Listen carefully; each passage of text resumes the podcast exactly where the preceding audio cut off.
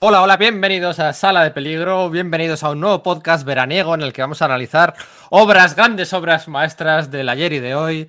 Después de un podcast dedicado a los cuatro fantásticos de John Byrne y el antesala de un podcast dedicado al Sandman de Neil Gaiman, hoy vamos a hablar de otra gran obra maestra de los años 90. Hoy vamos a hablar del crossover Matanza máxima. Vamos a hablar de Spider-Man, de la franquicia de Spider-Man en los años 90. Bueno, un podcast distendido con todas las comillas del mundo muy propio para estas eh, sobredosis de calor que, el cuerpo nos está. Bueno, más que el cuerpo, la mente, que se nos está derritiendo. Pues claro que sí, vamos a hablar de Matanza Máxima. No hemos hablado mucho de Spider-Man en, Sala de Peligro, en 160 podcasts hemos hecho.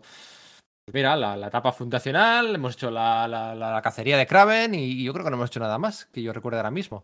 Así que bueno, pues ¿por qué no alternar con una saga tan particular, no de las peores, podemos venderlo así, de la historia de Spider-Man. Para hablar de Matanza Máxima, para hablar de, bueno, pues para hablar de, de Deathlock, de Carroña, de Grito, del Moduende, de hablar de Mary Jane fumando, para hablar de los padres de Spider-Man, para hablar del, funeral de Harry Osborn, para hablar de tantas cosas, porque al final Matanza Máxima no deja de ser una radiografía perfecta de lo que era la franquicia de Spider-Man a principios de los años 90, más allá de las peleas y de los simbiontes, están hoy aquí Íñigo Rodríguez. Muy buenas, Van Madel. Muy buenas oyentes, muy buenas compañeros. Yo no firmé para esto. ¿eh? Esto yo creo que es lo más duro. No, no leerme todos los X-Men del, del, siglo XXI, no. Releer esto ha sido lo más duro que he hecho para Sala de Peligro. Esto no está pagado. Bueno, es que no está pagado, claro. Pero bueno, En fin, buenos, bienvenidos. Venimos con ganas. Hay que, hay que encararlo con, una sonrisa quizá irónica y bueno, y tirar para adelante. Y bueno, es interesante. Hay ciertas cosas de los años 90 de Spider-Man, porque fíjate, no son cómics con dibujo noventero. Tienen un cómic, tienen dibujo bastante majo. Y eso es un dato a favor, quieras que no.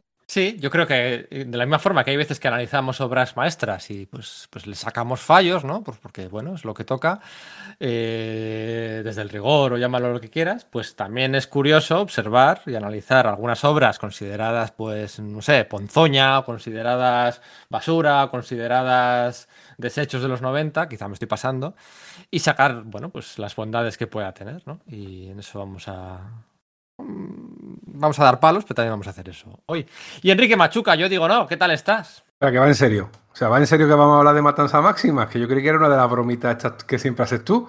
Y de repente cuando... No, que era broma, vamos a hablar de Starman o de Straight Oster, de Belzenkiewicz, de algo de verdad. Bueno, vale, ya que estamos aquí. Eh, hola, oyente, de verdad, eh, siempre hay una sorpresa detrás de cada programa de esa de peligro y esta ha sido de frente. ¿eh? Pero bueno, aún te veo como habéis hecho interesante. Dime, dime. No, pero cuando digo que no es lo peor de Spider-Man ni de lejos, eh, tampoco estoy faltando la verdad. No es lo peor de Spider-Man. Lo peor, lo peor, lo peor, no. Es lo peor, lo peor, lo peor. Tres peor. El cuarto ya fue todo lo que hubo. Eh, la segunda parte de la saga del clon. No la primera, la primera parte de la saga del clon estuvo muy bien. La segunda ya fue el despelote. Y, yo creo que esto casi es como una, un preludio de, aquel despelote, porque de una idea tan tonta como juntar todos los simbiontes que había entonces, ahora hay muchos más, que es la cosa, eh, y unos cuantos personajes más, sacar 17, 18 números, una barbaridad, o 14, no, no me acuerdo de, de cuánto eran ahora mismo. Oye, tiene mérito, ¿eh? Claro, salió lo que salió, pero tiene mérito. O sea que sí, que es lo que habéis dicho, ¿eh? Podemos darle un repasito a cómo estaba Spider-Man a principios de los 90, porque es que es verdad que ya no lo conocía ni la madre que lo parió. Eso es, eso es. Al final es una fotografía de por dónde iban los tiros por aquel entonces. Son 14 episodios, ¿eh? Son 14 episodios. Vale. Ese, ese matanza máxima. ¿eh? Vamos, luego todo lo que vino después, vamos, se me ocurren 10 cosas mucho peores eh, que todo esto. Así que nada, vamos a empezar, diez, si parece. 10 igual son demasiadas, pero bueno, unas cuantas. seguro que hay 10 y además tiene un top ¿eh? de esas 10, seguro. ¿De, Spider, de Spider-Man? ¿10 cosas peores de Spider-Man? Por supuestísimo que hay 10 cosas peores de Spider-Man. O sea, vamos, las hubo antes, las ha habido después y las ha habido recientemente. Todo lo de Spencer, todo lo de, la saga de pecados del pasado de, de Gwen Stacy. Vamos, se me ocurren. Vamos, o sea, ¿tú qué prefieres? ¿Matanza máxima o descubrir que Norman Osborn y Gwen Stacy no solo habían follado, que eso era nuevo, sino que además habían tenido hijos en el pasado a espaldas de un virginal Peter Parker? No me jodas. Yo, hombre, yo prefiero a Mark Bagley haciendo, dibujando a Matanza, sí, la verdad que sí. sí, no sé, a Alex Shaibiuk, a, a Salvus Zema, bueno, pues hace, ahora, ahora contamos, venga, vamos a empezar. Mi nombre es Pedro Monge, aunque no os lo creáis, este sigue siendo el podcast de, de verano de Sala de Peligro, esperamos que ah, sobreviváis a la experiencia. Beba y agua para la seca,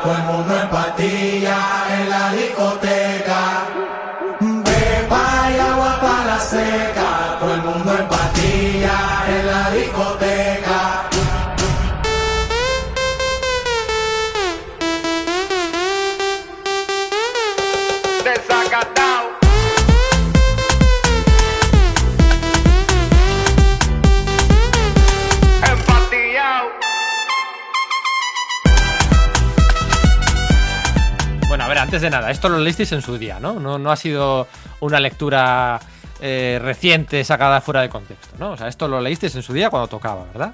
Lo leí en su día y no lo había vuelto a leer desde entonces. Y, no, no, o sea, y, y eso- y eso hablamos que son casi, no son 30 años, pero son 20 y muchos. Eh, Yo también lo leí en su 20. día eh, de la edición de Forum. Por suerte no la compré, me la prestó mi amigo Pepe Díaz. Eso le tengo que agradecer a Pepe y es verdad que tampoco me la había releído hasta hace poco, ¿eh? Y con razón. ¿Cómo sois? ¿Cómo sois? ¿Cómo sois? Esto está publicado, dices que no son 30 años, bueno, pues por uno. Son 29 años, está publicado en 1993, Matanza Máxima, bueno, un poco de datos técnicos. Fue un crossover de 14 partes. Entre, por aquel entonces había em, cuatro series de Spider-Man, eh, editadas por Danny Fingeroth y demás. Había cuatro series que eran pues, Amazing Spider-Man con Dave Michelini y Mark Bagley. Ya, bueno, quedaban atrás, ¿no? Los años de Todd McFarlane y de Eric Larsen quedaban atrás poco a poco con la llegada de Mark Bagley. Estaba la serie regular de Spider-Man a secas, también con David Michelini provisional y con Tom Lyle, que es el creador de. Mm, O el diseñador, sí, el creador del uniforme de la araña escarlata, de la primera miniserie de Robin, si no recuerdo mal, ¿vale? Eh, ya El también tristemente atrás. desaparecido Tom Lyle, ¿verdad? Digo que el tristemente desaparecido Tom Lyle. Mm, Sí, hace. La pandemia fue cuando falleció. Tendría que. Puede ser así. Sí, hace un par de añitos, el pobre.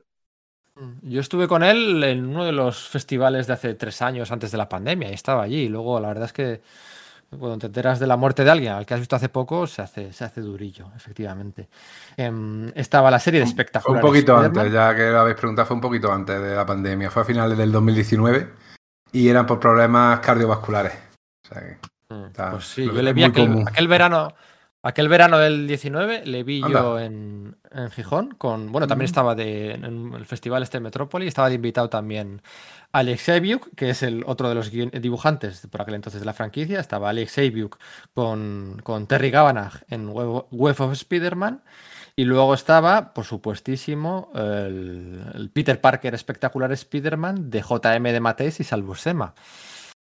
Podemos empezar por aquí, si os parece, el contexto, ¿no? Eh, Matanza Máxima empieza añadiendo a esa a esas cuatro series mensuales, añaden una más, añaden una más, ¿vale? Por si fuera poco, añaden una más, que, que lo de una más es la descripción que podríamos utilizar para muchas cosas aquí, ¿no? Siempre, un poco más, una más, una más, ¿no? Eh, añaden Spider-Man Unlimited por Tom DeFalco y Ron Lim, que era una serie trimestral, que es la primera parte de este crossover, pero lo que yo venía a decir es que eh, el crossover arranca inmediatamente después, inmediatamente después de la muerte, de la espectacular y emotiva muerte de Harry Osborn en el espectacular Spider-Man 200 de JM de Mateis y de, y de Salvus Sema, ¿no? Porque el primer número del crossover de Matanza Máxima es el 201. O sea, el número anterior, o sea, para.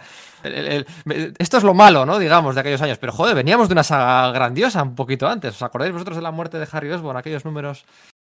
Eh, aquella muerte tan, bueno, pues, pues épica, ¿no? Con la página muda de Salvus Sema. ¿Cómo recordáis aquella, aquel momento de la franquicia de Spider-Man? Venga.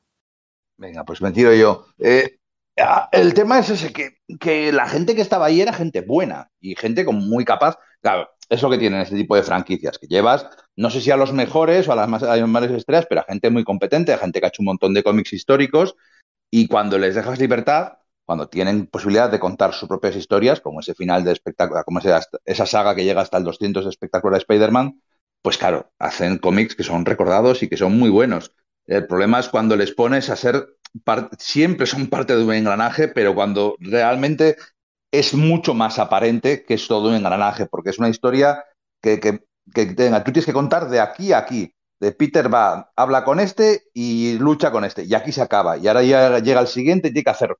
Entonces, la posibilidad de crear, inventar, narrar, dibujar y hacer un montón de cosas, eh, pues eso, pues de forma creativa, se ve muy reducida cuando te metes en un crossover tan férreo como este. Ojo, que hay crossovers que han salido muy bien y, cosas en las que se ha dado magia, se ha dado alquimia, eh, pero este no. Lo que pasa es que, claro, que sí que es muy llamativo que se pase de una casi obra maestra o, saga súper recordada o, historia para el recuerdo tan brutal como la muerte de Harry Osborn y inmediatamente después empieza esta matanza máxima. Es muy llamativo, claro. Esto lo podemos explicar si contextualizamos en el momento en el que estamos.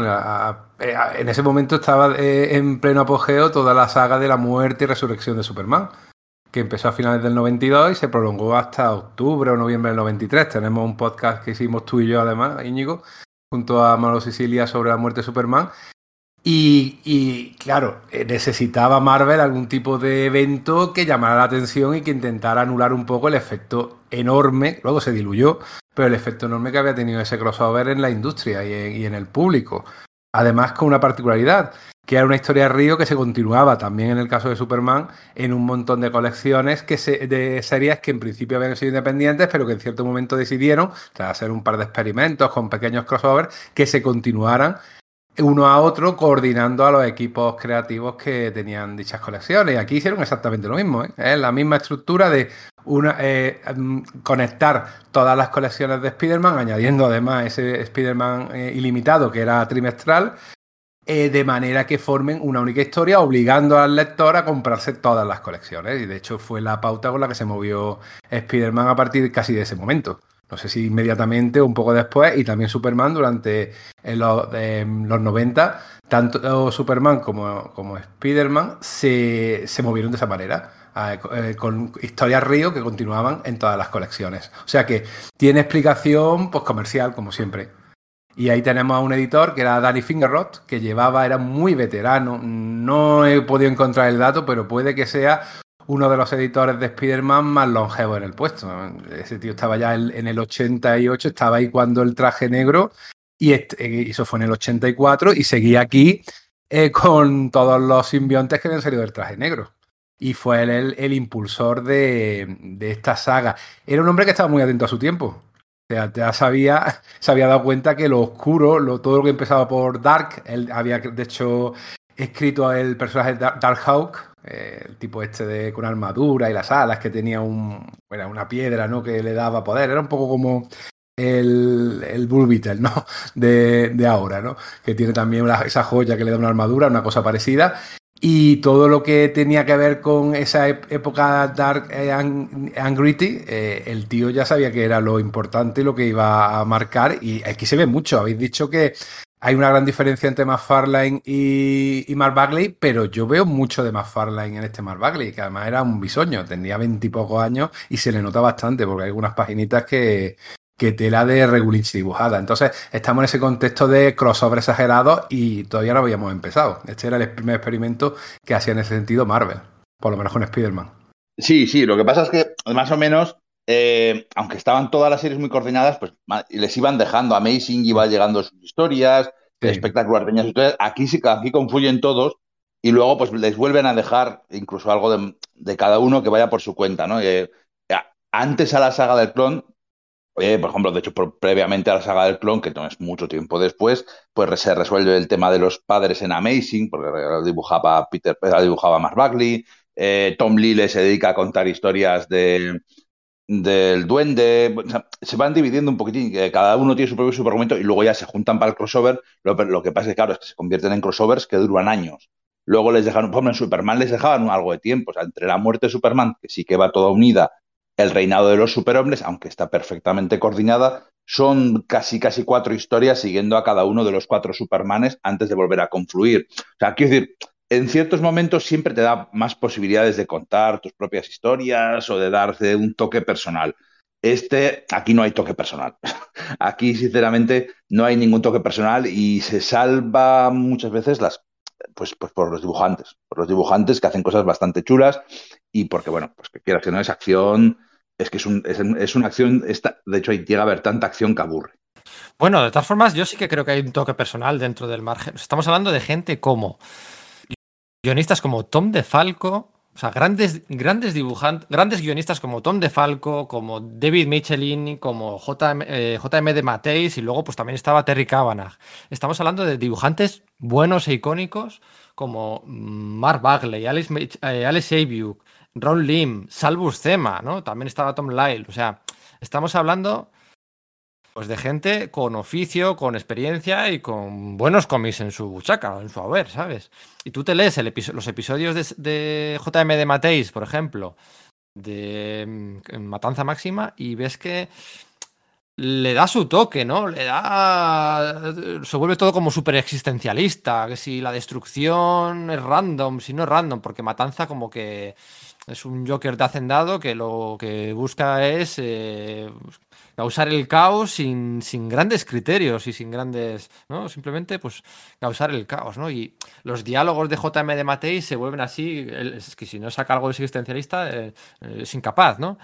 Mm, Luego ves que los de David Michelini son superheroicos puros y duros. O sea, es, uno de los guionistas definitivos de superhéroes, ¿no? Lo que es el género de superhéroes, Michelin. Pues lo hacen muy bien, ¿no? Y, y sí que encuentran todos, quizás no su toque personal, pero su voz, ¿no? Hablando, mira, hablando de voz, está. Pero, pero, pero Cabanagh no. No, bueno, Cabanagh era un matado. Bueno, Y, a, Sabiuk la has puesto en el grupo de los buenos, pero Sabiuk yo creo que era un gran profesional, un tío muy cumplidor que estuvo un montón de años en, un montón de años en la franquicia, pero era un dibujante, eh, era un pan sin sal. O sea, te hacía su trabajo, te contaba la historia, pero no. ¿Qué, qué hizo memorable realmente a Alex Sabiuk? O sea, era un, era un poco rollete, o sea, con todos los respetos, porque, porque no, no tiene defectos técnicos, sabía narrar decentemente, sabía anatomía decentemente, pero le faltaba esa chispa que, que no le hacía ser, que nunca le hizo llegar a ser una estrella. Sí, Ah, evidentemente. era competente. Y la saga aquella de los forzadores y de la armadura. Mira, este número, el primer número de Web of Spider-Man del, crossover este de Matanza Máxima es el número 102. Pues dos números antes había sido el número de la armadura, aquella em, gris, del número 100, de la saga, no sé, la saga de la rosa, la saga de Kimpin. Todo aquello era de un año antes y yo tengo buen recuerdo de todo aquello. O sea, y el dibujo era bueno, su- su máscara de Spider-Man era súper reconocible, súper icónica, súper... Esos ojos, esa... no sé, yo sí que lo recuerdo. Su, la cabeza de Jameson suya es... No sé, yo quizás sea la nostalgia la que hable aquí, pero bueno, que... que- que evidentemente No, es una que- gran estrella, ¿eh? No es una gran estrella y No es una no quiero decir que, lejos de mí meterme con él, porque, porque era un gran profesional, bueno, no sé, si- no sé si seguirá vivo, la verdad, por eso no lo he mirado. Sí, sí. que vivo. Y, sí. y- y era un, y era un tío competente, que lo hacía todo bien, pero no hacía nada especialmente bien.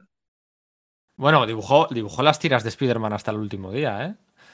Hasta el último día de Stan Lee, quiero decir. O sea, que, que en, realidad, que las, en realidad las escribía Roy Thomas y tal, pero las tiras de prensa de Spider-Man las dibujó Alex Xavier durante muchos años. Y Web of Spider-Man no sé si dibujó 80 números de Web of Spider-Man. Mira, Sí, Alex sí, Xavier por, por eso, por eso es que es, es que es muy de encomiar, pero claro. dibujó el número siguiente, tendría que mirarlo. El número siguiente entre la cacería de Kraven y la llegada de... Y la llegada de Todd McFarlane. Creo que ahí en medio dibuja él un número. Y el número de la pedida, ¿no te lo dibuja también él? Bueno, da igual, en Amazing no, tendría que mirarlo. Pero bueno, eso ya nos estamos yendo muy Oh, sí, yo sí recuerdo cosas de los hermanos Lobo, aquello de la gira promocional del libro, dibujaba bastante. La muerte de Ned Leeds, creo que la dibujó él. Digamos, el recuerdo de cuando le matan los hombres del forastero. Pero claro, tampoco era tan así. Pero bueno, trabajó ahí con Peter David y tal. Bueno, Oye, ¿os acordáis? No sé si os acordáis vosotros de. de aquí no sale, claro, evidentemente aquí no, no, no sale por muy poco. ¿Os, acor- os acordáis del novio de la tía May que tenía por aquel entonces? eh, hace- murió un par de años antes. El Nathan Lubensky, aquel. Un señor con gafas. ¿no? Que había por allí, sí. Iba silla de ruedas. Bueno, a ver. Sí, es verdad. Sí, no, levemente, levemente. No, la tía May, a lo, a lo tonto, a lo tonto, ¿eh? Ha tenido sus historias también, ¿eh? ¿Por qué lo dices? No, no, no, por eso, por lo del contexto, por lo de Ajá. leyendo estos cómics, pues eso, ¿no? Eh, recordar la, la fase aquella que tuvo de Mary Jane de estar fumando todo el rato. Que, bueno, que, se- que- que la había olvidado por completo. Y es cierto, salía fumando todo el rato y era como su vía de escape y como su, su estaban todo el rato, pues que si no. Era un poco. Estaban intentando encontrar los guionistas el lugar, eh, el espacio del matrimonio aquel, ¿no? Eh, y, y un poco la dinámica encontraron era, bueno, pues ella lo que le va a hacer es exigir todo el rato a Peter Parker que deje de ser Spider-Man porque está muy preocupada por las noches y esto de fumar le desestresa entonces Peter Parker le pide que deje de fumar porque no es bueno, ¿no? Y un poco la dinámica que establecieron por, por aquel entonces con... Eso fue, eso, eso fue, fue un gran problema. O sea, todo el, el matrimonio de Peter Parker y de Mary Jane Watson se llevó muy mal, sobre todo porque es que, claro, a ver, es comprensible que ella esté preocupada porque él salga por las noches a luchar por ahí y, si- y siempre encima que llega a casa herido porque Spider-Man es alguien que vence a los malos pero le cuesta y recibe mucha estopa. Es comprensible, pero claro, es que su única personalidad era ser, entre comillas, una bruja. De, ay, que ya vienes, ay, que no tal. Y dice, oye, hija puta, no es que Matanza está matando gente debajo de nuestra casa. Tendré que ir a luchar contra el mal, tendré que ir a salvar vidas. No solo Spiderman, o sea, como si fuera es esa dinámica de mujer de policía, pero claro, cuando su única personalidad y su única característica es ser la voz del coñazo que le está todo el rato recriminando a Peter, pues hace- eh, que, digo que puede ser comprensible, pero es que es muy fácil que el, lector, sobre todo el lector adolescente, que al final es el lector que leía estos cómics, diga, cara, esta tía es insoportable. Y, fue un gran problema porque era, toda la dinámica que tenía. Cuando no tiene más que eso, no tiene un punto positivo, no tiene un... No, simplemente es es, ay, te, te da ah, po, po, pa, todo el día rayando, todo el día rayando, ay, qué preocupada estoy, ay, qué mal estoy, venga, pues me voy a bailar. ¿Cómo que, me, ¿cómo que te vas a bailar? Te vas a bailar cuando está habiendo matanzas por la ciudad, que están por ahí matando todos los bichos sueltos y, vamos, les están yendo pardísima. Bueno, pues ese tipo de cosas hacían que el matrimonio estuvo muy, muy, muy mal llevado y no sabían por dónde tirarlo. O sea, tuvo que llegar a Straczynski para, para rectificar y convertirlo en un matrimonio de verdad, eh, con sus cosas buenas y sus cosas malas y sus puntos positivos y sus lados oscuros y sus malos momentos, por supuesto, pero también con sus buenos momentos. Claro, aquí lo único que se le veía era el drama barato de, ay, que Peter está por ahí, ay, cómo sufro. Y no podía ser. Y lo de fumar como rasgo de personalidad es curiosísimo, ¿eh? Y demuestra lo muchísimo que han cambiado los cómics, por lo menos en estos aspectos en los últimos 30 años. Ahora sería impensable ver, ¿no? Ya a un villano fumar, ni siquiera, ¿no? Pero es que a un personaje supuestamente positivo. Y es, verdad que no hay escena en la que de repente no tenga un agobio que la vea eh, eh, encendiendo el cigarro. Y a Peter si está delante regañándole. Eh, es otra de esas cosas que se repite un montón en este cómic, que está muy alargado. Porque le ha dicho Íñigo antes que tiene muchísimas peleas, tiene 14 peleas en, en 14 números. Y además todas acaban en empate y tiene más o menos las mismas escenas de, eh, de Mary Jane fumando. Pone, pone la tele, están diciendo que Spider-Man está peleando con todos estos villanos. Pues la ves encendiendo el cigarro. Salen del, de entierro de, de Harry, la ves encendiendo el cigarro. Es verdad que se convierte en un personaje muy antipático cuando era uno de los personajes que le daba más gracia, incluso más humanidad a la serie, y aquí la convirtieron en un personaje que no gustaba, la verdad, era lo que tú dices, un, tostón de, señora que, que nada más que hacía cortar el rollo y no apoyar, o sea, a él, lo que hacía su marido, ni entender lo que hacía su marido. Sí, sí, efectivamente, ¿no? Y luego, pues, pues eh, se nota también, aparte de las 14 peleas en 14 números, se nota que esto parecía un videojuego eh, y en cada número iban reclutando a alguien nuevo para, para su, su ejército, ¿no? Ya sea los buenos o los malos. Y por Claro, ahí- bloqueaba un personaje, ¿no? Cada, en cada Sí, pantalla. es. Bueno, a ver, parecía, pantalla- parecía ta- pare- parecía tan un videojuego que salió un videojuego. Spider-Man Venom Matanza Máxima. Para, creo que fue para Mega Drive y luego lo, lo sacaron también en Super Nintendo. Y era el juego, era, es que había muy poca diferencia, pero muy poca diferencia entre el juego y el cómic. Salen todos los personajes, todos los que salen en el cómic salen en el videojuego, tanto los buenos como los malos, y eh, pues eso, sí, un mata-mata, bueno, al fin, era la época, los cómics, los videojuegos tampoco daban para mucho más en ese sentido de, de consola, pero, pero era eso, es- era ir desbloqueando personajes, y ahora te ayuda Puño de Hierro, y ahora te ayuda eh, Firestar, y ahora te ayuda no sé quién, todo así. A ver, no solo es que fuera un videojuego, es el videojuego más rentable de Marvel, por lo menos en los años 90. Hace poco hablamos de Bill cuando hemos hablado de, Quesada y Bill cuando llegó en el dos, casi a, finales de siglo, a principios del 2000 más o menos, entre medias, eh, a, a Marvel, lo primero que preguntó es que por qué no hacían más cosas como Matanza Máxima. Claro, y todos los editores se echaban la mano a la cabeza. Si eso fue un desastre, todo el mundo lo odió, incluso los que lo hicieron se ponen. Pero hicisteis de ahí el videojuego más rentable de la empresa. Y esto es lo que tenemos que hacer: productos que nos den dinero. O sea que, que más sí, sí le recordaba esta saga con bastante eh, cariño, simplemente por el tema económico, el tema de sinergias, que aquí sí le funcionó muy bien a Marvel. No, pero es que es curioso, ¿no? Se, recuerda mal, ¿no? Pero, pero se recuerda, o sea, ¿qué otras se recuerdan? Porque, o sea, el hacer un crossover hace que se recuerde ya, ¿no? El resto de sagas que van antes o después, la muerte de Harry, tal, no sé qué, tres o cuatro cosas, pero no se recuerdan, o sea, mm, al final su, su, su estrategia funcionó, digamos, su, se salieron con la suya, porque ah, por allí hay personajes que van desfilando y apareciendo, como decíamos, desbloqueándose como si fuera un videojuego ¿Y alguien se acuerda de Nightwatch? O sea, ¿alguien se acuerda de Nightwatch? O sea, nadie se acuerda de Nightwatch. Nadie se acuerda de, de Carroña. Nadie se acuerda de Grito. Y, todos además eran personajes. Bueno, bueno, bueno. Bueno, a ver, Grito, eh, coprotagonista en una de las películas más taquilleras de este año pasado, ¿eh? Un respeto, un respeto. Eh, en, Venom 2. Ah. salía con Matanza en Venom 2, sí, sí, sí. Pero bueno, sí. Yo tampoco la he visto. Pero bueno, de Nightwatch, he tenido que mirarlo, digo, ¿este tío quién es? No recuerdo, pero no recordaba nada de su existencia. De Carroña sí, porque Carroña es un personaje con más historia enraizado en la historia, de, la historia de Peter Parker, en la historia de Spider-Man, y ha tenido sagas bastante memorables. Pues yo creo que fue el principio espectacular de Spider-Man que daba hasta miedo. Pero bueno. Ahí estaba el Doppelganger, que era creación, hola Sergio, de Jim Starling. La creó apenas un año antes, ¿no? En Infinity War, creo que era, ¿no? En una de las sagas que hizo alrededor del guantelete y tal. Pero no sé por qué lo creó ni la eh, bueno, la verdad. No, bueno, pero lo, lo, creó, joder. O sea, hay que enterarse más de la Marvel cósmica, Enrique. Eh, lo creó para en la, en la Guerra del Infinito hacía el Magus. El Magus hacía que era el, reverso maligno de, Adam Warlock. Adam Warlock, cuando obtiene el guantelete del infinito en, el guantelete del infinito, expulsa todo su lado bueno y su lado malo para ser un dios justo. ¿no?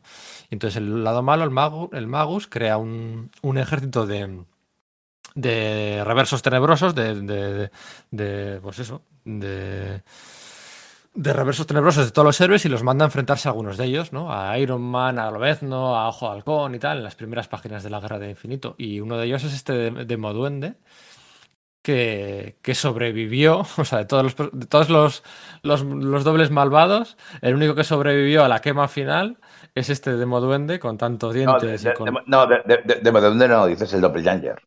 El, el Doppelganger, eso, es, que, sí. eso es, sí, sí, el Doppelganger, que se convirtió en aliado del Demoduende, es lo que quería decir, que, que pasaban todos por mm. allí. Y bueno, es un popurrí de brazos, mm, lenguas, dientes, de todo, pues por allí. Entonces, pues bueno. Y luego la que estaba creada para la ocasión era Grito, que la crea Tom DeFalco y Ron Lim en el primer número de la saga, que es una especie de eh, pues decíamos que Matanza es un poco el Joker de Hacendado, pues Grito es la Harley Quinn de Hacendado, que a Harley Quinn ya llevaba un año por aquel entonces, y es un poco la que hace de, de novia tonta o enamorada de... Eh, sí, lo que tú digas. Sí. eso es un lado perverso, pero lo que tú digas, pastelito, y, y la otra y el otro, pues con, pues, pues, con pues, cierto punto de maltrato o de o de bueno de mm, aprovecharse de, ella, ¿no? Pues, sí, sí, ella no lo acaba de ver, pero bueno, está también más loca que otra cosa. Tiene cierto pasado con Capa y Puñal, que también aparecen aquí muy al principio de la, de la saga. Capa y Puñal yo son, dos personajes que nunca les he pillado el gusto. No, nunca, me han nunca, nunca me han interesado lo más mínimo. Eran un poco pues gente que estaba por ahí en el fondo de Marvel, que salía de vez en cuando, la miniserie, el original, que Rick Leonardo y no sé qué, me gustó con Sinquevich en los nuevos montantes, pero son, son dos personajes que siempre me han parecido, pues bueno, pues planos, son luz y oscuridad y poco más, es que no, no, no, no a, vosotros os gusta capa y puñal. A ver, en su contexto sí tiene mucho sentido, porque eh, tiene mucho que ver, por ejemplo, con aquella historia que hicieron Pérez y Wolfman en Titanes de los fugitivos. Es que en final del 80, principios de los 90, eh, el problema que teníamos aquí, incluso en España, de drogas, en Estados Unidos era igual o peor entre la juventud. Y se daban muchos casos de chicos fugitivos y de chicos que vivían en las calles, muy jóvenes. Huían de sus casas, se metían en la droga, o bien los padres directamente les echaban y vivían eh, en las calles. Era un problema social muy importante y se reflejaba en estos personajes, en esta historia. O sea, tienen mucho sentido si los pones en contexto. Luego es verdad que, bueno, sí, tienen ese rollo también de ser pareja, eh, una chica blanca y un chico negro, también tenía cierta, cierta historia, interesante porque no era lo, más normal en, la época. Pero sí, la verdad es que se han diluido un poquito con el tiempo y, aparecen de vez en cuando, pero con, poco interés y hacen variaciones, que ella es la que tiene los poderes de él y al revés. Pero sí, cuando tienes que meterte ya en hacer esas cosas, que los personajes están un poquito agotados. Vamos, secundarios chulos eh, y, e incapaces de mantener su serie regular. O sea, ya está. Como tantos otros que, había. Eh, ¿Qué más? ¿Qué más? La gata negra también por allí estaba, ¿no? Felicia siempre mola. Yo creo que, no sé, a mí sí me gusta la gata negra. Haciendo como es una copia de Catwoman, eh, me gusta más que Catwoman, sinceramente. También porque, no sé, me interesa más y.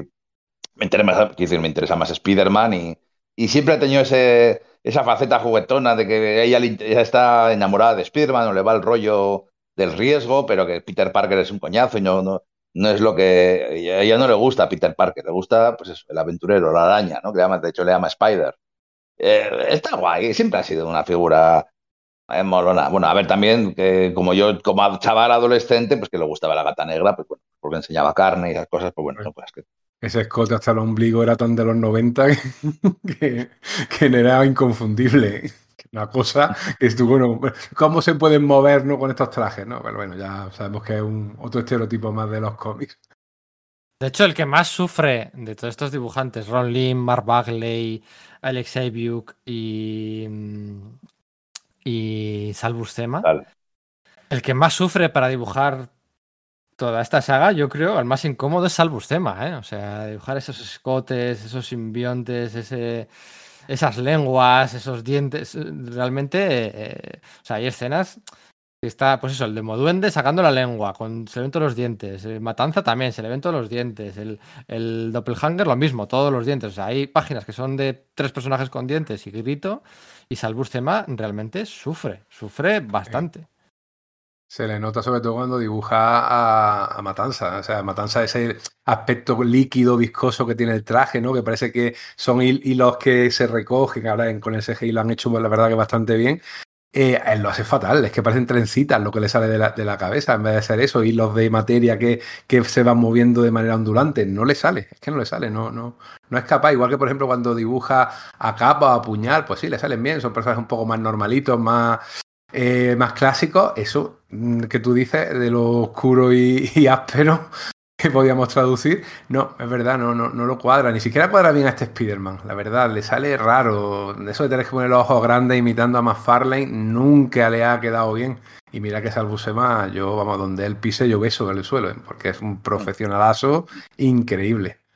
Y tiene incluso, aunque, aunque de hecho tiene algunas páginas buenas. Hay varios momentos de esos, perdón, de pura narrativa en el que los personajes se callan y eh, Peter se mira con Starfire, Starfire no, Firestar, y se lanzan, o sea, varios momentos de, narrativa pura de, porque hay muchos, oye, hay muchos mm, eh, bocadillos de texto, los personajes están todo el rato hablando, ya sean los buenos o los malos, o se nota que ha cambiado los cómics también, porque hay unas parrafadas, son 14 números, pero los he sentido como 28 al volver a leerlo. Vaya tochacos que meten. Bueno, pues, pues Salvus tema que, hay algunas páginas. Hay un momento casi hacia el final en el que Spider-Man se planta ahí entre la oscuridad en pose heroica, que digo, ole, ole tus cojones, Sal, que eres el puto amo. Y, que está ahí, que, hace cosas muy chulas. Pero sí que es cierto que esas cosas tan noventeras le sentaban regulinchi. Y, y cuando luego, yo creo que los editores lo sabían porque luego de hecho le ponen a, a, a a, a, a entintarle y le da un aire nuevo, le da un rollo de ya no es el, al final sale un dibujante de, los 70 y los 80, pero incluso en los 80 se sentía como si fuera de los 70. Y, cuando le ponen a Sienkiewicz, pues ya le da un aspecto diferente más moderno, más, bueno, pues más del, también más oscuro, también más de la época. Y pues seguramente porque, porque se dieron cuenta. A Buscema le vino muy bien sustituir a Simonson en Thor, porque cogió algunos de los recursos de Simonson, la línea más fina que es la que él tenía, y quieras que no, lo moderni- se modernizó un poquito y pudo aguantar los 80 y parte de los 90 gracias a eso. Porque tú, ves el Buscema de antes de Thor y el de después y, se le nota mucho la diferencia. Pero sí es lo que tú dices. De todas maneras, eh, lo de las parrafadas es verdad y donde menos hay, curiosamente, donde hay viñetas en blanco y sin diálogo, es la parte de, de, de espectacular Spider-Man, en la de eh, de Mateis. O sea que es curioso siendo un tío que, probablemente de todos los guionistas que hay aquí el que mejor escribe, el que mejor prosa tiene, y sin embargo sabe que tiene que haber viñetas en blanco, viñetas que te expresen mediante el dibujo los sentimientos de los personajes y mira, sí, por ahí eh, se nota cuando hay un buen guionista que sabe cuándo tiene que, que callarse y dejar que el dibujante trabaje. Lo demás es verdad que es que no hay viñetas sin, pero un párrafo, no decir te mataré, no, no, no, te mataré porque tú has hecho no sé qué, no sé en cuánto, y te van contando su vida viñeta a viñeta, es terrible. Se hace muy pesado de leer, también además. Además se hace pesado de leer, así que lo tiene todo. Bueno, además de capa, de la gata negra, de veneno, ¿no? Porque aquí van reclutando gente para su ejército y luego discuten sobre, sobre el modus operandi. Spider-Man, bueno, pues lo típico, se pasa llorando por las esquinas de si ha hecho bien en aliarse con estos enemigos y estos amigos para enfrentarse a matanzas. Se pasa también media saga que le duele el costado, han dado un golpe y bueno, es un poco llorica en esta saga. Eh, además de Capa, Veneno y la Gata Negra, hay otro, otro aliado en este particular grupo que es eh, Jared Leto. Es verdad, es Morbius. verdad. Sale, Mor- sale Morbius y, y cuando lo vi dije, "Oye, mira, ya me hizo gracia porque ya tenemos metido el meme en la cabeza del chiste de Morbius y cuando apareció digo, además, es que es en rayo oscuro. Se juntan incluso dos grupos de héroes. Un grupo de héroes dispuestos a llegar más allá a la oscuridad, a man- pues eso, Veneno, la Gata Negra, Morbius, el tal, bueno, Deathlock y el tal, ¿cómo era? Nightwatch, y luego otro grupo de héroes positivos como Firestar, Puño de Hierro, el Capitán América y Spider-Man. Eh, lo de Morbius a mí me ha hecho mucha gracia, ¿verdad?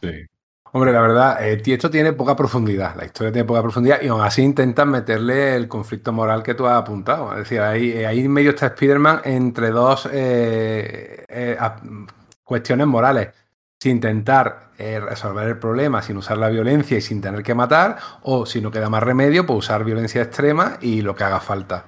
Y ese, algunos de sus aliados están a favor de una de las opciones y otros están a favor de la otra. Y su padre, porque aparece su padre, el huérfano Peter Parker en aquel momento tenía padres, que aquello fue un subargumento que también es para echarle de comer aparte, pues su padre realmente, que era agente de, de Chile o de la CIA, era de la CIA, ¿verdad? Pues claro, como agente de la CIA le decía que si hace falta tomar medidas extremas, hace falta tomar medidas extremas. O sea, y, y, el- y ese debate de toda la saga, durante 14 números, en, en ver en qué lado está, cuando todos sabemos en qué lado está y tiene que estar. O sea, llevas 30 años o, o 20 y pico años de, de historia, Spider-Man, no 30 ya, 30 años de historia sabiendo de qué lado está y ahora me vaya a volver a contar una historia en la cual duda. Hombre, no, no, no. Eso sí que no, no, no pega ya, ya no cuadra.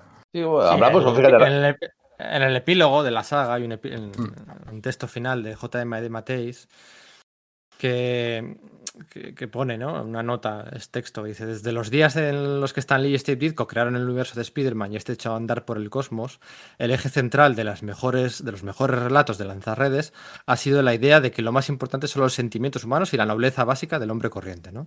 Si hay un principio fundamental que hemos respetado fielmente mientras realizábamos un gran esfuerzo para crear esta aventura épica que acabas de leer, es esa idea. Así que recordar, da igual lo que dure la vida, lo despiadado que pueda parecernos el mundo que nos rodea, lo inhumano que nuestros congéneres parezcan a veces, el simple amor humano sigue siendo la fuerza más poderosa del mundo, ¿no? Y la gente, bueno, pues es bondadosa, decente, compasiva y empática. Es un poquito lo que quieren contar con Spider-Man y con ese, pues to- todo ese rollo de que Grito controla las mentes de la gente, hay un momento eh, que manipula a una madre para que tire a dos bebés por la azotea de, de la casa, que es, vamos... Y no es son dos bebés, que son dos señores pequeñitos. Sé que Bagley no sabe dibujar niños, de verdad. Son como dos muñequitos que tiene la señora, uno en cada mano, y dice que los va a tirar porque los va a tirar. Y llega Spiderman, señora, no haga esto. Y el niño dice, ¡Hey, Spiderman! dice, ¡ay, es el, el, el- eres el héroe favorito de mi hijo! ¿Qué estoy haciendo? Vamos a ver, tienes a tu hijo en las manos y te da igual tirarlo. Y llega Spiderman y de repente te das cuenta que son tu hijo. Queda un poco raro. Además, Spiderman llega allí y se pone, ¡oh, he resuelto la situación! ¡Qué bien! Es como como el caballero este de Sailor Moon, ¿no? Mi trabajo aquí ha terminado. Es ridículo. Sí que es ridícula la escena. Sí, pero Entiendo lo que quieren o sea- hacer, pero es ridículo. Claro, o sea, esto bien hecho y dándole un poco más de vuelta y tal, hubiera sido como la escena esa del All-Star Superman de Grant Morrison y Frank Whiteley, en el que Ya. Superman va donde una tía gótica que está a punto de suicidarse en la azotea y le inspira para que no. Pues esto, dándole un poco de vuelta, habría, habría funcionado así, ¿no? Pero no Ujú. acaba de. Siempre es eso, ¿no? Es, es eh, más espacio para las peleas, Sí. para él un poco más, para las imitaciones noventeras, porque el Nightwatch ese era una copia de Spawn. O sea, era capa, no sé qué, no sé cuál encapuchado, Bueno, era, era una copia no era ni de- Hacendado, era Ah. del Prica. O sea, una cosa Eso es, igualito. eso es, este. El de Moduende, una, copa del, una copia del Duende, que a su vez era una copia del Duende Verde. Mm, Matanza, El- el- una copia de- de Veneno de- con, con el Jock. Sí. El de Moduende era Jason Philip Maffendale, ¿no? El, el que había sido el Con Lantern que se convirtió en el Duende y queriendo conseguir más poder, eh, vendió su alma, creo que a Simo, a Nastir en Inferno para convertirse en el, en el Demoduende. Mira, Inferno, Sí, ahora que yo- está la actualidad. Eh, Sí, eso ahora que está de actualidad de Inferno, sí. El, el de Moduende eh, iba sobre un aerodeslizador de fuego. O sea, el aerodeslizador era flamígero. o sea, era ya como llevarlo al extremo, era todo así, ¿sabes? O sea, era... era... No, no, pero tenemos que fijarnos que cuando eh, y McFarlane eh, crearon a Veneno, pues ya estaban anticipándose a la moda de, la- de las copias oscuras de los 90, pero es que, es que Matanza es la copia oscura de la copia oscura, es como la fotocopia de la fotocopia. Y claro, gustó tanto Veneno, porque la verdad que gustó mucho por el diseño, está muy guay. Pues claro, poco a poco lo vas convirtiendo en un protector letal, ¿no? Que se llamaba. Claro, es un tío que es protector, pero es letal. O sea, tenía lo mejor de los dos mundos. Si hacía falta mataba, pero era de los buenos. Entonces eso en los 90 molaba mucho. Entonces dice, bueno, si este tío es bueno, vamos a sacarnos de la manga a otro que sea malo, malo de verdad. Y de ahí salió oh, Matanza y luego toda la plétora de, de simbiontes que, bueno, creo que hay un planeta de simbiontes, había una saga enorme, en fin. Hay, hay una mitología alrededor de eso, vamos, de la tontería de hacer un traje negro lo que, lo que llegó a salir, ¿eh? De todas formas, eh, lo que decíais justo antes de, de ese debate interno de Peter Parker de si ayudar, no ayudar y tal, consiguen darle, de Mateis, claro, quien si no, consigue darle una capa interesante porque al final todos tenemos en la cabeza el poder y responsabilidad del tío Ben.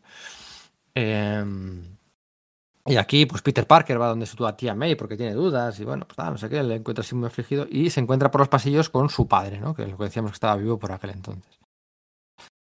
Y hablando con su padre, "Ah, jo, siento que no hayas pedido que no hayas venido donde mí a pedirme consejo por primera vez, eh, tal, no sé qué, que haya sido primero en tu tía, joder, tío, es mi padre, pero estabas desaparecido hasta antes de ayer, ¿no? ¿Sabes? O sea, eh, y su padre le, le- le da una lección de, de, de de pragmatismo vital. O sea, le dice, yo también pensaba así originalmente, como tu tío, el poder y la responsabilidad y tal, pero después de todo lo que me ha pasado en la vida y de los secuestros y de lo que he visto en las agencias gubernamentales y tal, y no sé qué, tú lo que deberías hacer es... em, eh, combatir el fuego con fuego, le dice, ¿no? Tienes que... mm, eh, vamos, que tienes que ser más violento, tienes que ser más mm, combativo, tienes que, ¿no? Más socialmente más... Entonces le está dando una lección de, de lo que eran los 90, ¿no? El padre en ese momento está representando, lo contrario del tío Ben o de Spearman, está representando a los 90. Y hay unos debates internos ahí muy interesantes, ¿no? Porque él se da cuenta de que no le va a hacer caso, de que, de que realmente le ha inspirado para lo contrario. Hay momentos, hay momentos, a lo largo de los 14 números hay momentos. Hay, momentos Hay, hay interesantes y otros- incluso varios momentos. Por ejemplo, en, en ese mismo que comentas, la tía May le mira a- al padre de Peter, a, a Richard, y le mira con, con lástima, diciendo, o sea, Claro. con- eh, eh, está muy bien, muy bien contado por, por Sal Bustema, diciendo, fíjate, es que me da, me da pena en lo que te has convertido y lo que has renunciado, a cómo has, has olvidado las enseñanzas que compartías antiguamente. o sea, y está todo implícito en, en nada, en dos dibujos, y eso, y eso está guay. Y hay varios momentos, por ejemplo, ese momento que Sí, sí, de, no. Mira, la el- madre, de la madre con los... Dile, dile. Os voy a leer el diálogo. Eh, eh, Es una verdad difícil, le dice el padre a Peter, ¿no?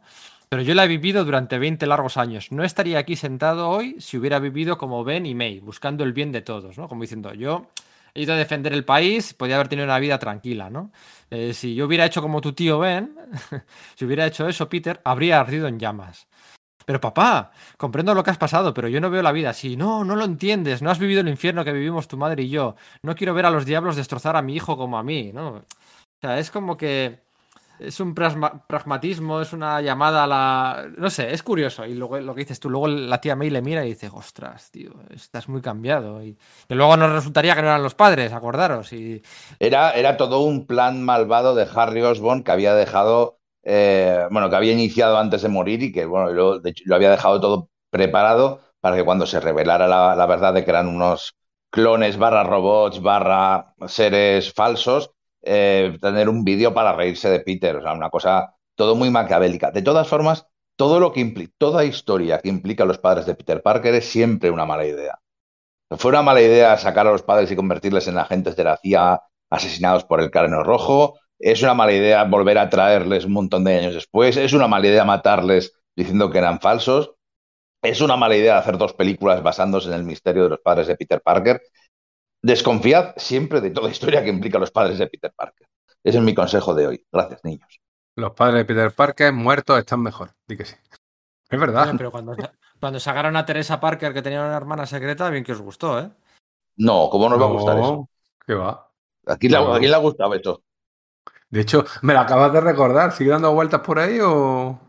Eso fue cosa de Mark Waid, ¿no? Yo qué sé, no, no, no, no. De- ¿Verdad? sí, Mar- bueno, Mark Waid, James Robinson Gabriel- y, y, y Gabriel Gabriel Otto, Delotto ¿no? en, una- Eso. en la no- en la novela gráfica esta de Spider-Man de, que hicieron cuando salió James Robinson enfadado de DC, que sale Kingpin con una camiseta, con una camisa hawaiana, como la serie de Eh. Juego de Halcón. Es- Em, Es verdad. Pero luego, pero luego eso lo ha retomado, lo retomó Chip en su Peter Sí, Parker y, y Spider-Man, de hecho, era, era lo más.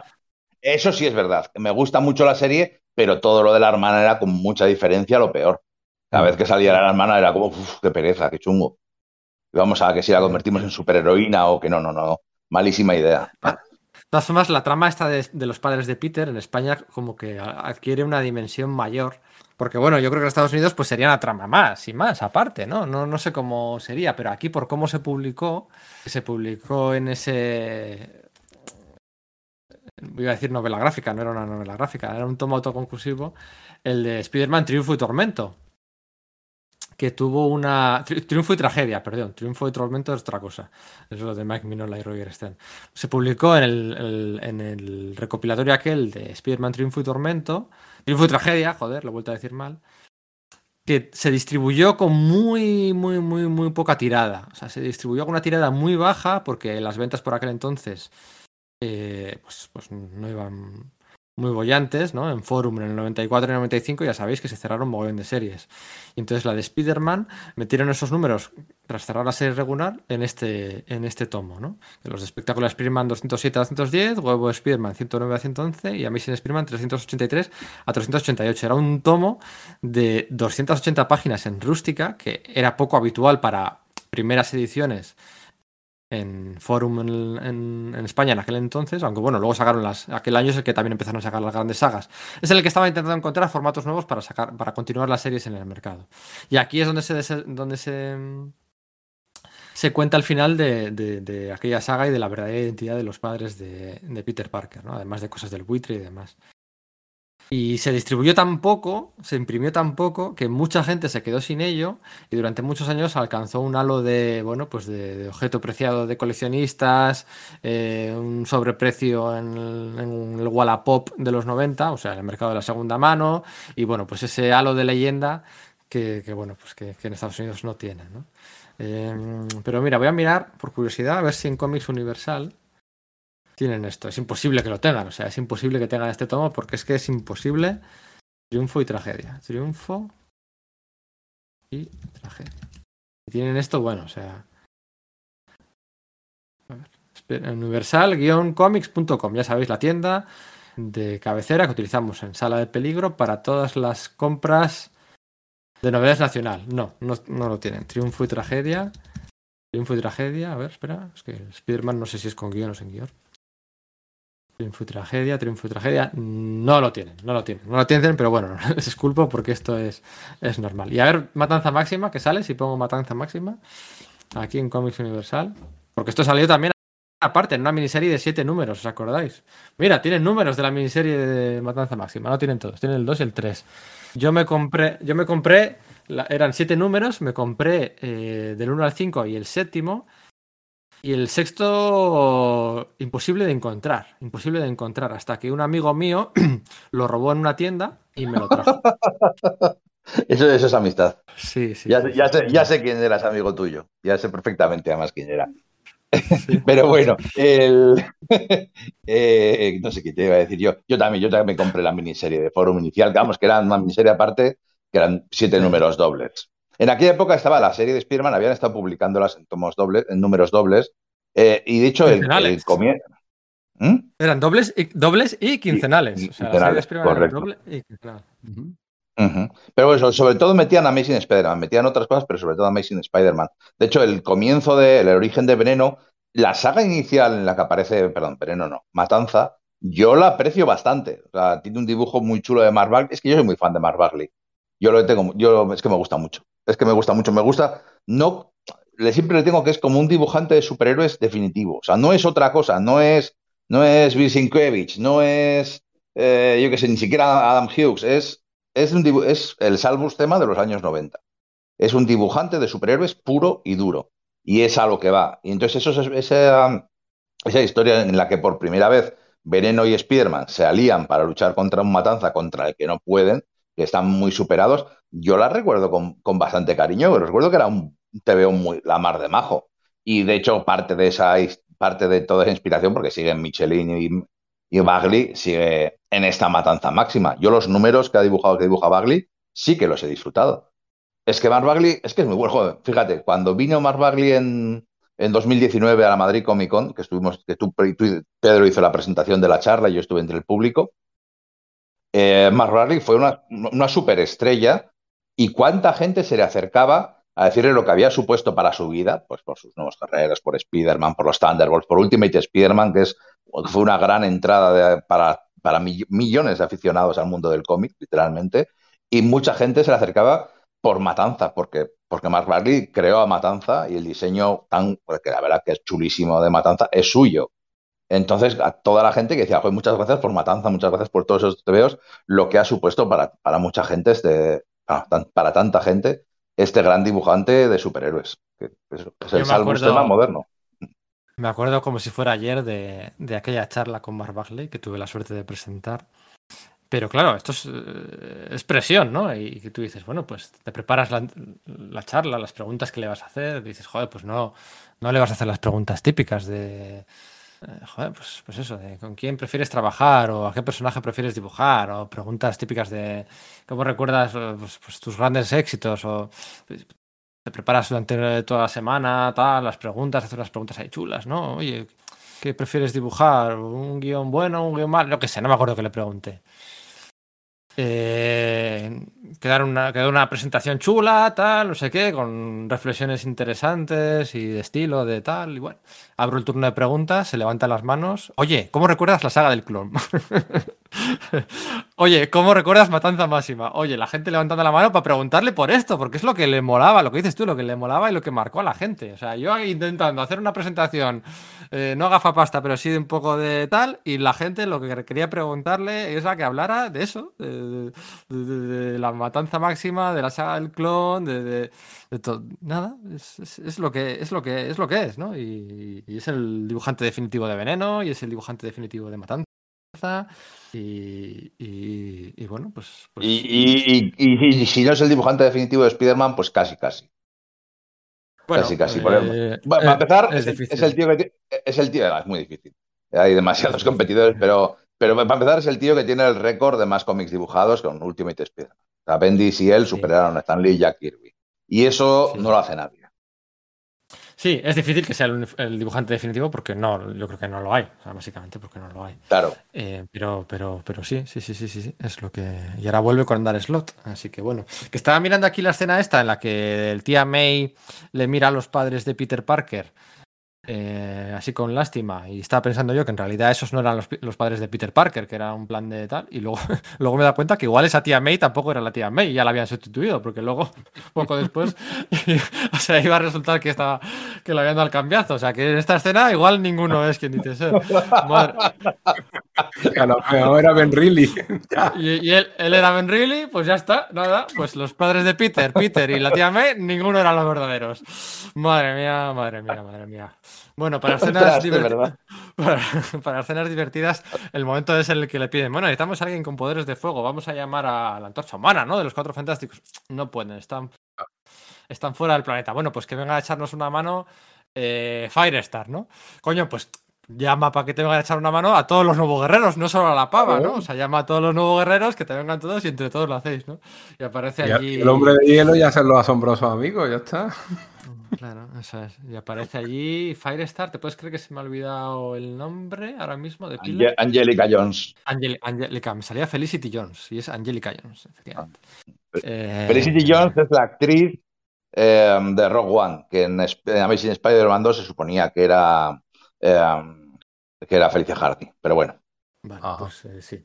Eh, y sale por allí Firestar, sale Danny Rand, sale Deathlock, sale el Capitán América. Entre todos hacen una máquina del amor, ¿no? Sí. Que básicamente es un poco resolver la trama, un poco con el poder del amor, muy a lo Harry Potter, muy a lo Interstellar, muy a lo. ¿Cómo recordáis esa parte de ya hacia el final? Pues la aparición del Capi. Dile, dile, dile, Enrique.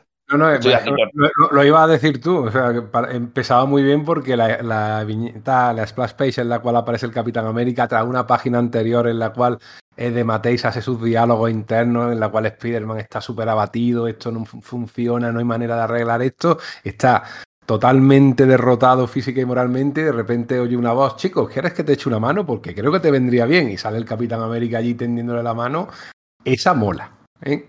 Esa mola mucho, pero a partir de ahí ya es la risa, porque es lo que, es lo que has dicho, crean una máquina del amor, porque como los neoyorquinos están eh, haciendo un montón de tropelías y, hay un motín y hay, un, hay unos rayos, una... Ahí no me sale la palabra en español ahora mismo, en fin, que la están liando parda por culpa de la, de la intervención del grito, que, la, que les tiene comido el coco y están arrasando Nueva York y tienen que hacer algo para evitarlo, que no se hagan daño, que no hagan daño a nadie y también que no, no hacerles daño. Y yo digo, crean esa máquina de la nada y se la pone Deathlock encima como unos arnés y, lo, y los va bombardeando y ya se confiente en buenas personas, lo cual es mentira porque los neoyorquinos precisamente no tienen fama de ser muy simpáticos. Pero bueno, esa ya es otra historia. O sea, es un poco ridículo, la verdad. Como esos amorosos. Toma, mi amor. Toma, mi amor. Me faltó echar un arco iris, ¿no? Deathlock echando arco iris hubiera quedado muy bien. Pero no, no, tenés que crear un cañón que lanza rayos amorosos. Tío, tú me dices a mí. Sí, sí. Y lo, encima ese capítulo lo vuelve a dibujar Salvus Cema y vuelve a sufrir y se vuelve a notar. Está muy mal, ¿eh? Y, y, bueno, pues no siento decirlo porque yo lo que haga falta, pero bueno. Oye, eh, en, este, en este despliegue romántico y energético, eh, pues bueno, se cargan a todos los, los villanos de turno salvo a, Matanza, que queda como el final boss, ¿no? Para el combate final, que, que eh, tiene lugar ahí en el cementerio donde justo habían enterrado pocos días antes a Harry Osborn, el mismo cementerio de Norman Osborn, el mismo cementerio donde estaba la madre de Clitus Casada, y bueno, pues ahí tiene el combate final ya a solas, ¿no? Ahí desaparecen todos los, los minions y es el combate final a solas entre Veneno, Spider-Man y, y Matanza. Eh, y la gata negra también creo que, se deja ver en esa, en esa escena final. ¿Cómo, sí, la, eh, eso es un punto bastante decente. La gata negra eh, está, está luchando y está colaborando durante toda la historia, pero bueno, es herida y llega un momento en que dice, bueno, a ver, eh, lo siento Spider, pero yo no soy como tú. O sea, yo sí, si puedo ayudo, pero tampoco me voy a jugar demasiado la vida, tampoco y se retira y se queda en su apartamento chulo ahí de, del centro de Manhattan, descansando y no participa en la batalla final pero sí que llega, pues eso, para el momento final en el que Veneno y Spider-Man están luchando de forma desesperada contra la matanza y está a punto de vencer, está a punto de matar a Spider-Man, sí que aparece la gata negra para redimirse, porque todos se redimen y todos, eh, todos tienen su momento de lucidez. Tanto Peter cuando duda sobre si matar a una criatura tan malvada es buena o no, spoiler, no lo es, o Mary Jane cuando duda si Peter tiene que salir o no tiene que salir. Spoiler, claro que tiene que salir hacer lo correcto. Todos los personajes van teniendo su momento de iluminación y la gata negra pues no iba a ser menos y aparece pues redimiéndose y salvando a Spiderman. Bueno, Sí, eso que estás diciendo también lo hace con su padre, vuelve a encontrarse en la misma azotea que antes de la conversación. Y Peter ya tiene la idea clara, le dice que no, que hay que tener esperanza, que no se pueden hacer las cosas como él decía. Y el padre le reconoce que, que tiene razón, que es duro ser Spiderman, es duro tomar esas decisiones morales, pero que le apoya, ¿no? Y, Peter le dice, tenemos que ser honestos con, cada uno con el, otro. Y el padre dice, sí, tenemos que hacerlo. Y se ve eh, Peter yéndose y el puño como temblando del padre, como diciendo, aquí hay tomate, ¿no? Te da creando una expectativa un poco rara de que hay algo detrás de Richard Parker que, no es trigo limpio. Y luego in- inmediatamente, pues también tiene una escena muy similar con Mary Jane, que está durmiendo en posición fetal en la cama con un camisoncito, faltaría más. Eh, y, y, bueno, eh, en principio Peter está enfadado con ella porque no le ha apoyado, pero al final ella le dice que, que él tiene mucho miedo, obviamente, de que él esté en peligro constante, pero se abrazan y voy a intentar comprenderte y se besan y ahí le dice la frasecita de te ha tocado la lotería, aunque no tenga mucho que ver, pero bueno, la dice porque, porque tocaba decirla. Ya, en ese de- sentido de se hecho- intentan de hecho- cerrar. De hecho, perdona Enrique, pero es Sí, que ahí sí. suena como súper falso. Digo, no, no, le ha tocado, no le ha tocado ninguna lotería. O sea, con lo que ha sido durante, durante toda la miniserie, pero ninguna. Además, eh, hay una viñeta ahí que está muy mal dibujada y le dice, Mary Jane, eres la, mejor. Pero la mira con una cara de asco y de desconfianza a Peter a, ella, tío. Qué mal dibujado está. Yo, bueno, puede que sea eh, un poco método Marvel, ¿no? Que el dibujante puso esa cara y a lo mejor el guionista no quería que fuera esa la, la cara que tenía que poner. Pero bueno, pusieron el diálogo y no pegaba, ¿no? En este caso estoy hablando de Mark Bagley, precisamente de... Y bueno, y Sandra Rosa que hizo los acabados, porque es que a Mark Bagley no le dio la vida en esta, en esta saga, ¿eh? y tuvo que hacer muchas, y se le nota, muchos bocetos inacabados que tuvieron que hacerlos en tintadores, y, y cuando es así, uf, se nota mucho, ¿eh? está feísimo. Estaba mirando aquí, porque ya estamos acabando. Por cierto, La Gata Negra tuvo una, una miniserie al año siguiente, creo que su primer volumen, con, Terry Cavanagh y con Andrew Willman. Bueno, no recomiendo mucho su lectura, salvo que salía Cardíaco, que es uno de los. Uno de los, bueno, antihéroe, ¿no? Directamente, no, no, no vamos a ponerle una etiqueta que no es, es un antihéroe. Tenía un. Yo creo que, ten- yo creo que tenía tenía mimbres para haber sido algo más de lo que llegó a ser, ¿no? Por esa doble identidad, eh, médico, tal, no sé qué, genética. Bueno, yo creo que cardíaco tiene un uniforme muy chulo. Podría haber sido más de lo que llegó a ser, ¿no? Pero bueno, eh, su- surgió en un momento en un momento en el que luego dio alergia a todo lo que salía de ahí, ¿no? Pero iba a decir que posteriormente ¿Qué recordáis vosotros de Matanza que haya molado?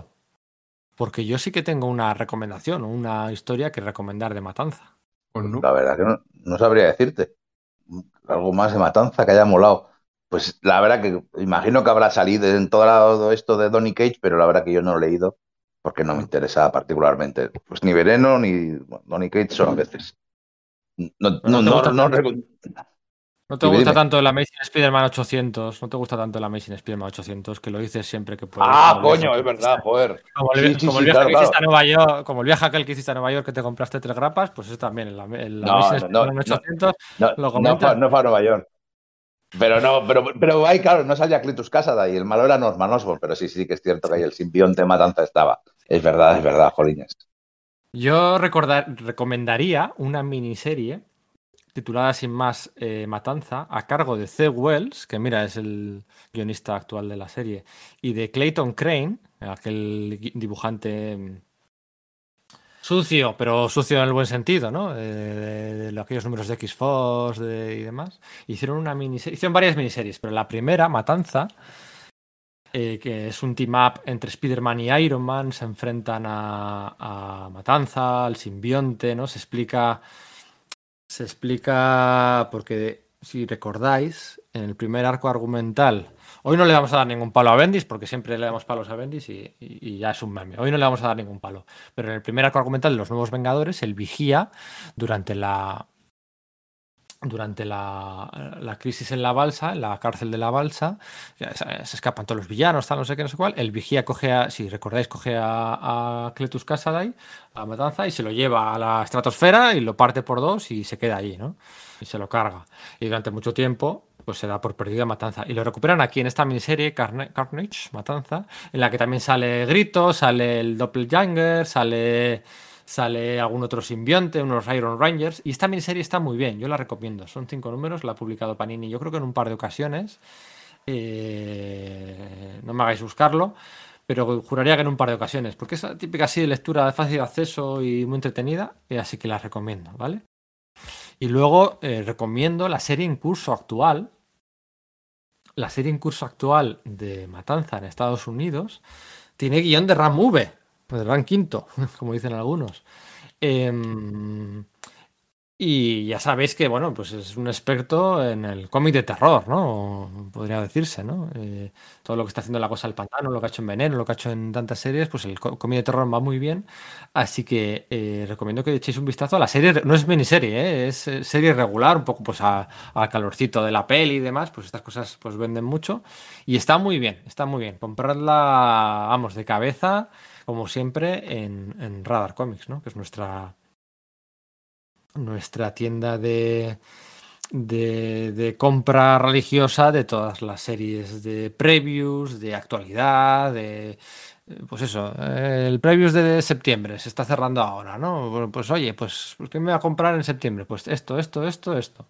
El, el cómic del 60 aniversario de Spider-Man con guion de Neil Gaiman o con guion de no sé qué, pues, pues, me, pues me lo pillo. Pero también las cosas que acaban de salir y que no te dio tiempo a pedirlas, también las tienen, ¿no? Siempre en Radar Comics por 19,95 euros, gastos de envío gratuitos, superando ese, ese umbral. Y esta serie de Matanza yo la recomiendo. Todo lo que hace Ram V, en realidad lo recomiendo siempre. Todo lo que hace Alewin también lo recomiendo siempre. Hay que comprarlo antes de que les cancelen la serie, porque les cancelan series cada dos por tres. Y lanzan series cada dos por tres, claro. Y- pero es todo recomendable. Así que eso es un poco lo que quería decir antes de, antes de acabar. No sé si queréis comentar alguna cosilla más. Bueno, para Algo realmente- sí. Venga, tírale, tírale. No, no. Origins, estamos los dos con ganas de hablar. Dale caña, Enrique. No, realmente eh, darnos un poquito cuenta que incluso en, en sagas como esta, que quieras que no, todo el mundo las recuerda, sí, claro, es lo primero que leí de Spider-Man, bueno, seguro que hay muchos lectores que, que lo, ha- que, que lo recuerdan con cariño, pero la calidad luego es muy deficitaria y tiene muchos de los males que asolaron los cómics norteamericanos en los 90, que por otra parte sabemos que crearon eh, obras magníficas. Pero oye, siempre le puedes sacar algo. Y hombre, es entretenido, puedes echar una buena tarde, puedes echar unas risas también, aunque no sea un cómic humorístico aposta. Y sobre todo ver eh, que incluso personajes que tienen poco recorrido, pues oye, le puedes sacar un poco de, de gracia y sacarle bien. Y, y que Spider-Man es tan grande que puede sobrevivir a esto, puede sobrevivir a Saga del Clon y puede sobrevivir a Nick Spencer. O sea, por eso esos personajes son icónicos, porque no hay quien los mate, hagan lo que hagan. Yo solo digo que si hubiera durado siete números en vez de 14, hubiera quedado muy cuca. Es verdad, es verdad. Sí, sí, sí, hubiera quedado más redondita, más, más salada, pero es que era demasiado alargar el chicle, tío. Y ellos mismos, los mismos autores lo saben. Eh, Yo he Eso es- encontrado. es-. Eso es eso es súper injusto. Hay una saga de cuatro o cinco, de seis números, creo, de, de Amazing Spider-Man por aquel entonces, con el Caballero Luna, con Punisher, con algunos de los nuevos guerreros, con, o sea, del, del mismo rollo, ¿eh? de cameos a tutiplén y de muchos villanos. De, seis números, como tú pides, pero no la, y- ah, todo el mundo la recuerda. No, esa no la recuerda nadie. Era de seis números y esa no la recuerda nadie. Esta la recuerdan porque es de 14 números. O sea, precisamente lo que hace que sea recordada es que es así, es a lo grande. ¿no? Es que, jo, el, el posterior es muy difícil de, de- que habría sido mejor, pues no sé si mejor o, o no, pero más Me- me refiero es que queda- ¿sabes? Que- quiero decir, es que es reiterativo. Es que en, en cada TP es que cuando hablaba Enrique de 14 números, 14 peleas, no son 14 peleas, son muchas más. Son eh, Estrella de Fuego contra Grito, Capa contra el Demoduende, entonces, y Remax. Y en plan, en la anterior pelea empatamos, pero ahora te voy a inflar a leches. Y otra vez, pues en la anterior también empatamos, pero y, te están pegándose todos los personajes unos con otros todo, todo el rato, para no llevar a nada, porque es que no hay ninguno que se. Puñal parece que se muere al final y luego vuelve, pero es que luego el resto todos se van pegando, pegando, pegando y no pasa nada ni con ninguna consecuencia. Ni siquiera se van cayendo por el camino prácticamente ninguno, ni se van quedando heridos, ni nada por el estilo. a eso me refiero, que, que es que es demasiado reiterativo. Todas las situaciones ahí tienen mimbres majos, pero una y otra vez machacoramente Mary Jane, machaca el padre, tal. A eso me refería. Pero ahí le voy a dar razón a Pedro, la, la saga es muy recordada. Y, esa anécdota que habéis contado de que Mark Bagley le estuvieron preguntando de eso en vez de, preguntarle 20.000 cosas interesantes que seguro que es capaz de, de, de, contar, le preguntaban por estas sagas, por algo será. Pero alguna de la gente implicada no tiene buen recuerdo y probablemente cuando les han preguntado en convenciones o en entrevistas, el colorista de, de la mayoría de los números, que era Bob Chainen, dijo que siempre he pensado que Matanza es un personaje ridículo. No sé por qué los fans siguen interesados en él. Y el rotulista, que se rotuló la gran mayoría de los números, Rick Parker, una vez le preguntaron y dijo, no recuerdo haber trabajado en Matanza Máxima.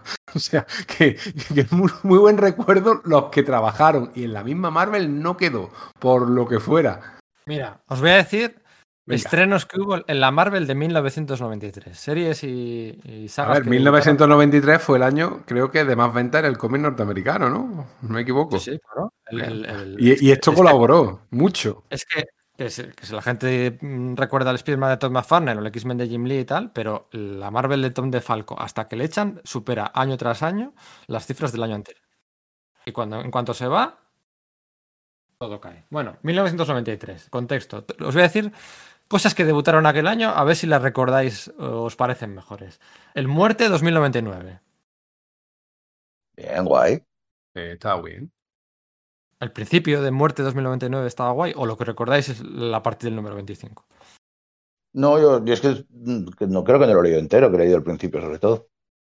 Vale. Bueno, Veneno, Protector Letal, la miniserie de seis números de Michelin y Bagley. Punisher no 2099. Punisher uh -huh. 2099. Eh, los los eh, defensores secretos. A mí eso me gustaba. Eh, cable, sangre y metal. Mira, esta sí que molaba. La muerte de Harry Osborn. Matanza máxima. La, la primera miniserie de, de Masacre. Con vale, Fabián la de Kelly. Y ah, eso, joder. Uh -huh. ah, está guay. Y demás. Está guay, bien, sí, pero bueno, que, que todo más un poco al, al, mismo nivel. Daredevil, la caída del paraíso. ¿Acordáis de la caída del paraíso con Scott McDaniel? Yo sí, con... debo ser de los pocos que le gusta, ¿eh? A mí, a mí, eso me gustó mucho. Pero yo debo ser de los poquitos, también es verdad. Sí, sí, y por allí te acuerdas quién pasaba por la caída del paraíso. Pasaba la mano, Silver Sable, Veneno, Morbius. Sí, sí. Ciel, eh, John Garrett, Electra, Hellspawn, o sea, era la fórmula, o sea, eh, por ahí pasaba todo Dios, todo Dios. ¿Y se recuerda? Pues, pues no se recuerda. La que se recuerda es Matanza Máxima. ¿Por qué? Pues porque lo harían bien. Los X-Men 2099. Estos estaréis conmigo que no molaban nada. La verdad que no. eh, ah, mira, aquí salió la miniserie de Daredevil de Frank Miller y John Romita, en la del Hombre sin Miedo. Aunque esto es un poco tramposo, porque es una miniserie que, que llevaban preparando como 4 o 5 años y acabó saliendo aquí. Pero digamos que no es de producción no es de producción del año 93. O sea, esto se eternizó y, y bueno, pues es más de otra época y, y, y, tiene sentido que sea de otra época. ¿Qué más salió? A ver, el primer número de Thunderstrike. Joder, es que no me interesa nada. Hor horroroso. Claro. La muerte de Pájaro Burlón, aunque hay gente que no se enteró que murió Pájaro Burlón y se pensaba que estaba viva por ahí. El Avengers West Coast 100. Final de una época. La primera serie de Gambito. El... Atracciones fatales de los X-Men que iban a su bola. El debut del legado del, del hijo del de, de, Capitán Marvel. Bueno, el hijo, sí, el hijo del Capitán Marvel. La nueva de, de, la, de esta, la plateada. Todo eso es del 93 y hay más cosas que he pasado por encima por, por no dejar mal mi teoría. Pero. pero... y lo reconoce. Pero vamos, que, cosas. Que, que, que, había cosas que eran eh, poco dejado pasar por encima. ¿eh? O sea, la verdad es que. Madre mía. Eh, eh, plan, que, bueno, Fantastic, eh, Fantastic Force o alguna cosa de esas, vamos. Sí, pues, pues, por eso. Pues es que hay series muy malas por aquel entonces, muy malas. Así que bueno, pues eso. Pues eso, no lo hemos pasado bien, ¿no? Podríamos, si, si tuviéramos que elegir eh, otra saga mala de DC de los años 90 para hacer un podcast así también un poco de... Pero lo que pasa es que para elegir DC hay mucho para elegir, ¿eh? Uf. Lo de- todo lo que hicieron con Green Lantern. Bueno, Underworld, Underworld Unleashed está chula. Está guay. No, pero tú qué dices, que estuviera guay o que estuviera no guay como esta, pero que sea guay hablar de ella. Una saga eh, considerada y reconocida como bazofia absoluta, pero que bueno, que pueda tener así cierta gracia recordar y regodearnos en esa, bueno, inmundicia. Sí, todo lo que hicieron de, de Parallax y de, y de Hal Jordan en Por- aquella época era bueno, bueno, ¿eh? Oh. Obra cero. Pero a cero. Guau. Uf, pero es que Y alguna más habrá, la guerra de los dioses, pero es que yo eso no me lo vuelvo a leer, ¿eh? Yo eso no- que lo haga Sergio. Sí. Sí, sí, sí. Bueno, pues nada. Oye, venga, lo dejamos aquí, ¿os parece? Sí, Venga, guay. Vale, venga, chicos. Oye, la semana que viene que grabamos, el fin de Eh. semana este que grabamos, Pues algo. A ver, ¿qué era? ¿Qué tocaba? Algo verde y grande, ¿no? Y, y- y sensacional, sí, sí, sí. sensacional, salvaje. Eh, también. Sí, abogada soltera. Abogada soltera, practica sexo. Y, y a veces roja y gris también, ¿eh? No sé si También. hay que comentarlo Y había una naranja o algo así. También. ¿Había una naranja? Bueno, Lilla, ¿de qué color era? Ya era una Skrull, era verde. Verde, verde, ¿no? Era verde, en verdad, era verde. Que soy daltónico, perdonadme. Ala. Venga, hasta luego. Venga, un abrazo, hasta luego. Que digamos.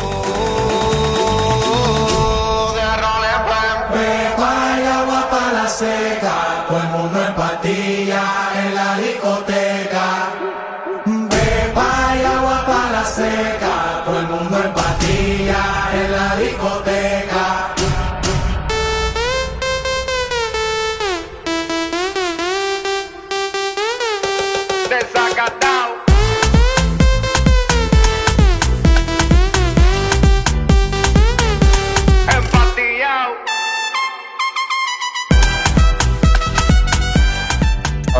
cosas de principios de los 90 de Marvel, un poco por, por contexto, ¿sabes? De qué cosas buenas y malas se publicaron y me he encontrado con este con esta imagen de Jim Lee, de los X-Men en la piscina, que todo el mundo critica a Jim Lee, pero esta imagen es chulísima. Y ah, no sé qué me decía Íñigo, que la tenía imprimida en un póster o algo. La imprimí, o sea, la fotocopié en color del cómic, que eso me costó 150 pesetas, y la puse en mi carpeta del colegio. Vamos, del, sí, del colegio, yo fui al colegio de curas.